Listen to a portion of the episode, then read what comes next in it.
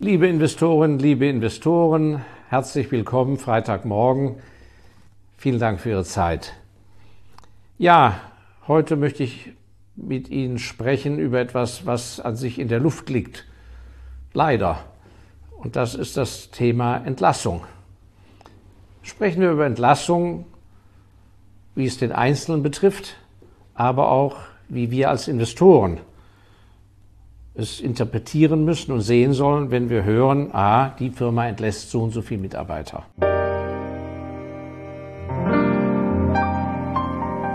Ich glaube, dass in einer Zeit, wo Firmen unter Druck kommen, die Gewinnmargen schrumpfen, Inflation, Kosten und so weiter, sehr viele Manager ähm, in ihrer Not schlichtweg zur Axt greifen und sagen, wir müssen, das teuerste ist Personal, dann muss eben reduziert werden. Vielleicht sprechen wir erst über Sie persönlich. Was nichts bringt, ist Kopf in den Sand stecken. Es gibt Fälle im amerikanischen System, da ist die Welt in Ordnung und Sie kommen montags zur Arbeit, werden ins Büro gerufen und sie werden Standepede sozusagen entlassen, Schlüssel abgeben, nach Hause geschickt, ohne Vorwarnung. Das gibt es. Aber in der Regel im deutschsprachigen Bereich kündigen sich so Sachen an. Ähm, wenn Sie da irgendwie, also nicht Teil eines großen Entlassungsprogramms, sondern wenn es Ihnen an den Kragen geht. Da gibt es dann Gerüchte, Sie merken auf einmal, dass äh, in, in, größeren Versammlungen oder in Meetings äh, macht der Chef wegen mir irgendwie anzügliche Bemerkungen oder Sie werden nicht mehr so mit Respekt behandelt. Und auf einmal merken Sie, dass also gewisse Kollegen sich von Kolleginnen von Ihnen abwenden oder nicht mehr mit Ihnen gesehen werden wollen und so weiter und so fort. Also auf eins können Sie sich verlassen, auf die Feigheit Ihrer Kollegen. Keiner wird sich hinstellen, wenn sie ungerechterweise sich schlecht behandelt fühlen und sie sozusagen zum Schafott geführt werden. Gehen Sie mal davon aus, die werden alle weggucken. Da steht keiner auf und sagt, lieber Unternehmer oder lieber Chef, das geht doch nicht.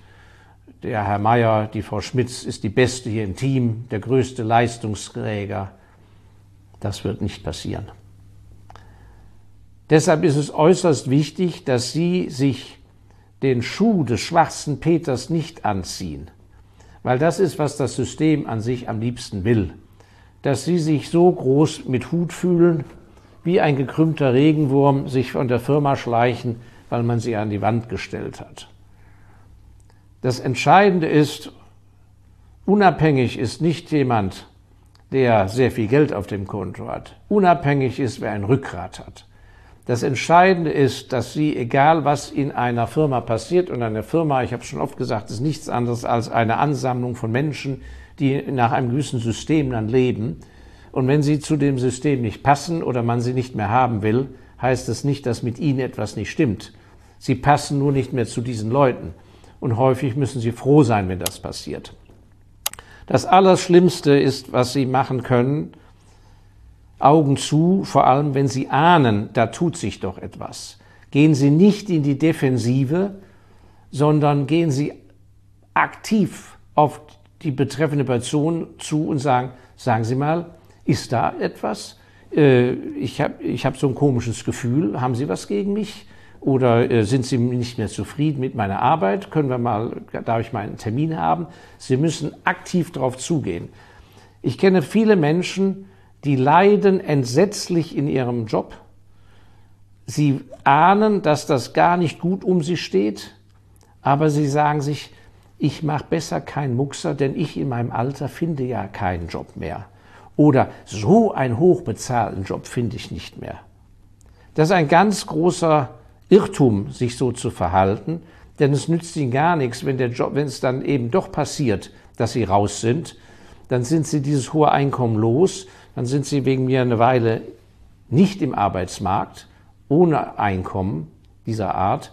Und die Gesamtrechnung sieht dann sehr schlecht aus. Es nützt ihnen nichts, zwei, drei Jahre besonders viel verdient zu haben, wenn ihre Karriere dadurch unheimlich leidet, weil sie da rausgeflogen sind. Also das Rückgrat ist das A und O, aufrecht stehen und die Dinge ansprechen.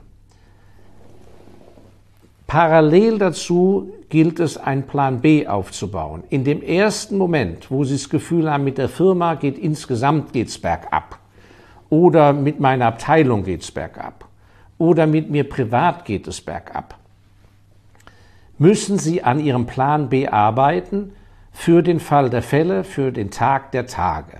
Was werde ich tun, wenn das passiert? Und das müssen Sie zum Beispiel in einem Rollenspiel zu Hause, wegen mir mit Ihrem Partner oder mit Ihrem Vater oder mit einem Schulfreund, wem auch immer, mit einer Vertrauensperson, mal durchspielen. Allein wie verhalten Sie sich, wenn es heißt, Meier, kommen Sie mal rein.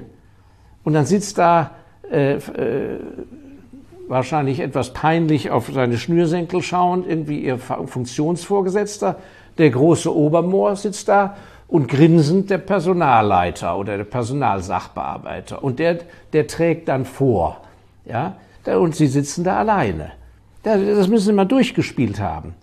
Ja, denn der, je nachdem, wenn sie da was Falsches sagen, das ist ganz schlecht. Und entscheidend ist aufrecht bleiben, die Würde behalten aber eben gut vorbereitet. Und vorbereitet heißt nicht nur mal Rollenspiel durchgemacht, sondern schon mal auch juristisch sich beraten, was habe ich eigentlich für eine Ausgangsbasis, auf was für einem juristischen Fundament stehe ich, zu was kann ich da gleich Ja und Amen sagen. Und in der Regel gilt es, dass man eben nicht gleich zu allen Ja und Amen sagt, sondern dass man sich das mal anhört und sagt, ich nehme das zur Kenntnis, geben Sie mir bitte mit äh, und so weiter, ich werde mich rühren, wie auch immer. Ich bin kein Jurist, ich mache hier keine juristische Beratung. Also durchspielen das Verhalten, damit Sie überhaupt viel selbstsicherer auftreten und zweitens Ihre juristischen Geschütze schon mal also in Vorbereitung der Schublade zu haben, weil ansonsten rennen Sie ja nachher total mit hochrotem Kopf wie ein, wie ein verrücktes Huhn durch die Gegend. Wer kennt einen Anwalt? Ja, das ist natürlich hochgradig unprofessionell. Aber noch besser ist natürlich bereits einen konstruktiven Schritt zu machen, dass man weiß, aha, da tut sich was. Ich möchte in der Branche als Angestellter weiter sein. Ja, da gibt es ja nur eins. Vorbereitend schon mal sich bei der, in der entsprechenden Headhunter-Szene, bei den Personalberatern bekannt machen, bevor man abgeschossen ist. Danach ist ganz schlecht. Oder aber, wenn Sie in einer Branche so tief drin sind, dass Sie ein vertrauliches Gespräch bei einem anderen Arbeitgeber, beim, bei dem Inhaber der Firma führen und sagen, hören Sie mal, ich habe das Gefühl, ähm, eine lange Zukunft habe ich bei der anderen Firma nicht. Ich habe Ihre Firma immer schon beobachtet. Ich würde sehr gern da arbeiten. Hätten Sie, gäbe es da nicht eine Möglichkeit? Und genauso vorbereitend Plan B, wenn Sie sagen, jawohl, wenn das passiert, ist das das Ende meiner Laufbahn als Angestellter. Ab dann mache ich mich selbstständig. Aber das muss ja auch vorbereitet sein selbstständig in der Branche, außerhalb der Branche. Was müssen Sie da tun? Da müssen Sie in Windeseile Seminare wegen mir äh, buchen oder eine Zusatzausbildung, wo Sie dann mit Ihrer Abfindung diese Zeit finanzieren können. Also, wehret den Anfängen und wachsam sein. Das nur als kurzes, ähm, äh, ich habe dazu ja auch in meinem zweiten Buch etwas geschrieben und werde sehr viel dazu in meinem dritten Buch, äh, was im April rauskommt, äh, dazu sagen, genau zu diesem Thema. Ein ganzes Kapitel. Eine kleine Ankündigung in eigener Sache. Nach anderthalb Jahren des fleißigen Schreibens in meiner Freizeit, Abenden, Wochenenden ist es mir endlich gelungen, mein drittes Buch beim Verlag einzureichen. Der Verleger hat mir geschrieben, es ist unglaublich, unglaublich gut. Es gibt keine Überlappungen zu meinen beiden ersten Büchern.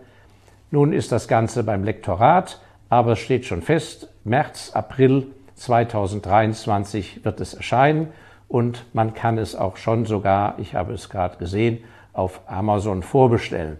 Das Buch heißt Die sechs entscheidenden Lektionen des Lebens und ich wollte Ihnen nur diesen kleinen Hinweis mal geben. Wir kommen sicher später darauf noch einmal zurück. Vielen Dank. Ja, jetzt als Investor die Gegenseite.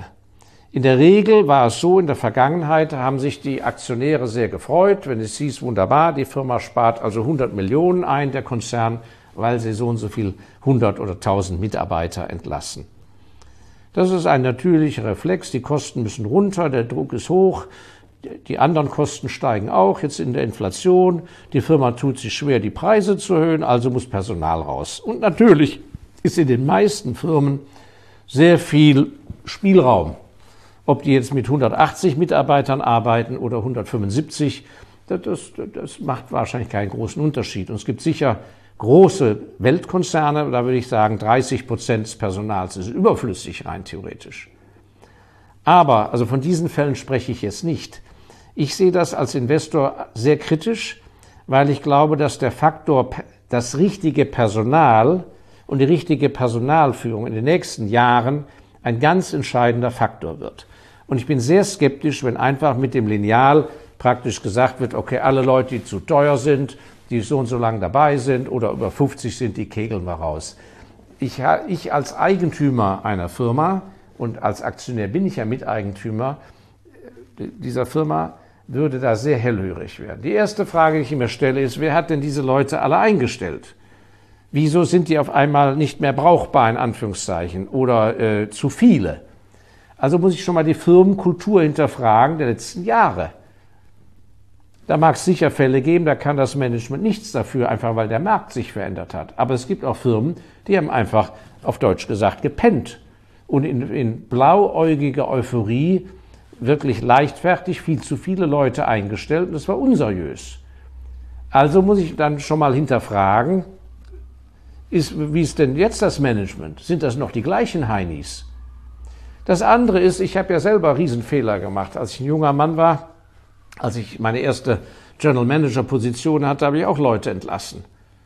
Heute weiß ich, wenn ich mir mehr Mühe gegeben hätte, mehr Zeit, mehr konfliktorientiert gewesen wäre und nicht so harmoniebedürftig, hätte ich den Kerl nicht einfach rausgeschmissen, sondern hätte gesagt, pass mal auf, du hast, wo du jetzt sitzt, ist nicht deine Stärke. Da ist, da ist eine Schwäche. Du bist nicht so gut, wie du denkst.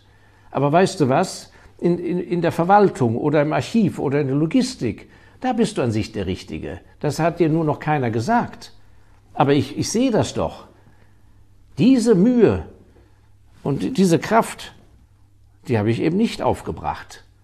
Sondern da ging der Kerl mir auf den Zeiger, ja, auch zu Recht, und da wurde er ihm rausgeschmissen.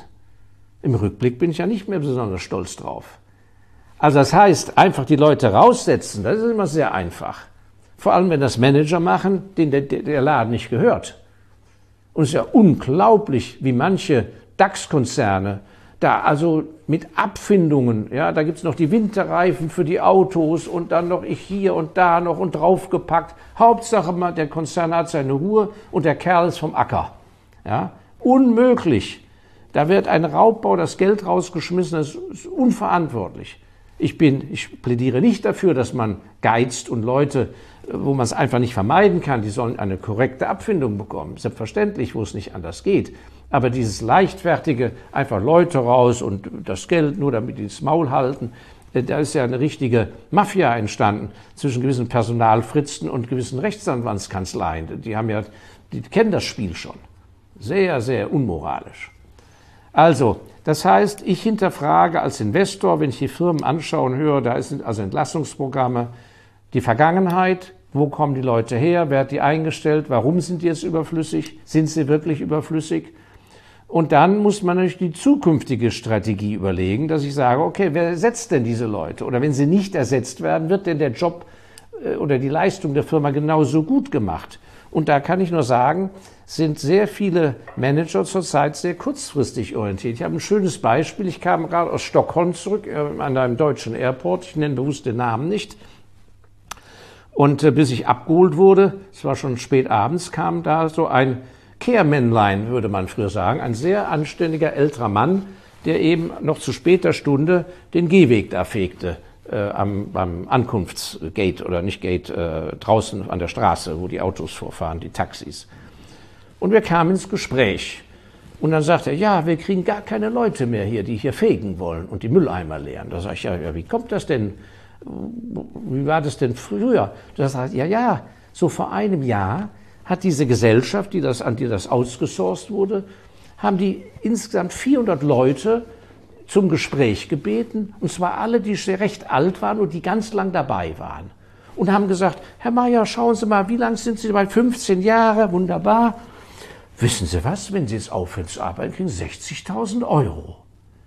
Ja, und von den 400 mit diesen scheinbar wunderbaren Angeboten haben die meisten dann auch alles schön zugesagt. Warum? Weil der Partner arbeitet, hat ein Auskommen, das Häuschen ist abbezahlt oder man hat sogar noch eine Miet Vermietwohnung, die man von der Oma geerbt hat. Wunderbar, Bargeld fällt wie Manna vom Himmel, haben die ihren Job aufgegeben.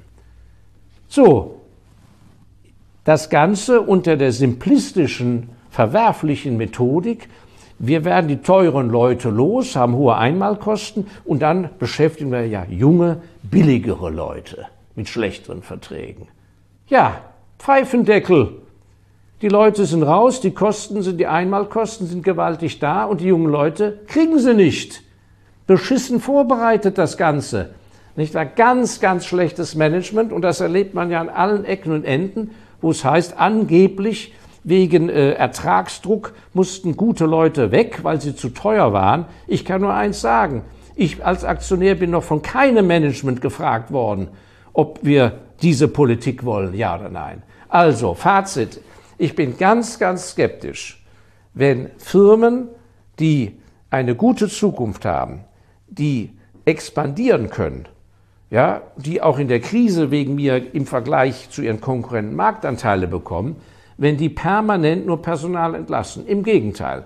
In unserem Fonds haben wir sehr viele Firmen, die bocken jedes Jahr auch durch die Corona-Zeit hindurch Personal auf. Und zwar nämlich hoffentlich das richtige Personal. Das ist ja das A und O.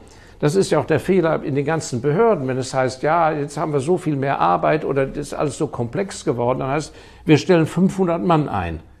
500 Mann äh, oder Frauen einzustellen bringt ja gar nichts, wenn es die falschen sind. Man muss einen guten einstellen, der ist besser als 500.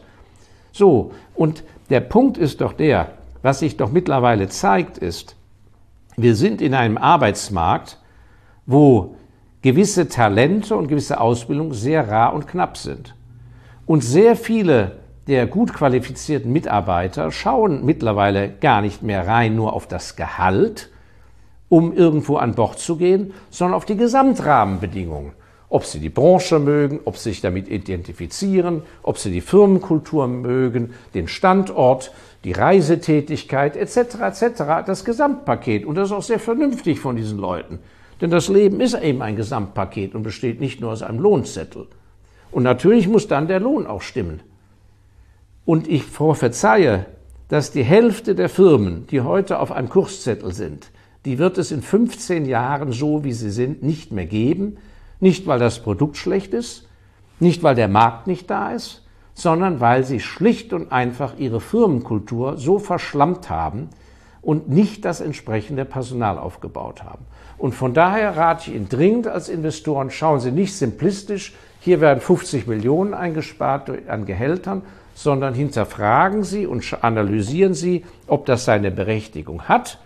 Aber dann, wie gesagt, die kritische Frage, werden die es künftig besser machen, wenn sie in der Vergangenheit die falschen Leute eingestellt haben? Oder aber äh, ist es nicht die bessere Politik, gutes Personal aufzubauen, zu expandieren, zumindest, dass man sagt, okay, wir können jetzt nicht neue Leute einstellen, es ist Druck drauf, aber wir haben alles auf Wachstum eingestellt, auf gute Marktentwicklung. Markt, Marktanteilsgewinnung kann man eben auch in, gerade in Krisen Stärke aufbauen. Und wir stellen dann später Leute ein, wenn das in Gang ist, aber bis dahin bleiben wir mit unserem alten Personal und es gibt gerade in, in, in, in es ist hochinteressant, wenn Sie eine Branche sich anschauen, da gibt es garantiert eine Firma, die hat genau die gegenteilige Politik, die schmeißt sofort Leute raus und eine andere Firma schwört den Fahneneid und sagt, und wenn, der, und wenn der Gewinn sich halbiert. Wir halten zu unserem Personal, weil wir haben das richtige Personal. Und wer dieses Commitment hat, der hat offensichtlich auch Ahnung, wen er überhaupt beschäftigt hat. Und das ist ja der eigentliche Punkt, dass in sehr vielen Firmen die Firmenkultur so verhunzt ist, dass diejenigen, die oben sitzen, überhaupt nicht wissen, wer unten arbeitet. Und deshalb besuche ich so gern die Firmen und deshalb mein Plädoyer, ich habe es neulich gesagt, schon am Empfang Augen auf, Augen auf auf dem Parkplatz, immer auf die Besuchertoilette gehen, wie sieht's da aus, ist da renoviert, nicht renoviert und über die Flure gehen, wenn die Türen offen sind, reingucken, wie sitzen die Leute da. Sie müssen die Firmenkultur ahnen und spüren, das ist ein ganz entscheidender Faktor. Ja, das war ein Einblick in meine Gedankenwelt in diesem Moment, was mir in den Sinn kommt, wenn ich das Wort Entlassung höre. Und ich habe das Thema gebracht, weil ich von verschiedener Seite von Ihnen angeschrieben wurde unter verschiedenen Aspekten Thema Entlassung. Und ich hoffe, dass Ihnen es gut geht und dass Sie, wenn es Sie ereilt, vielleicht sogar etwas da Gutes darin sehen, dass Sie zu etwas Besserem vom Schicksal geführt werden, falls es Sie erwischt. Vielen Dank für Ihre Zeit. Sind Sie so lieb, abonnieren Sie unseren Kanal, kostenlos ja, und teilen Sie das Video mit Gleichgesinnten. Ich danke Ihnen sehr. Bis zum nächsten Mal, Ihr Markus Elsässer.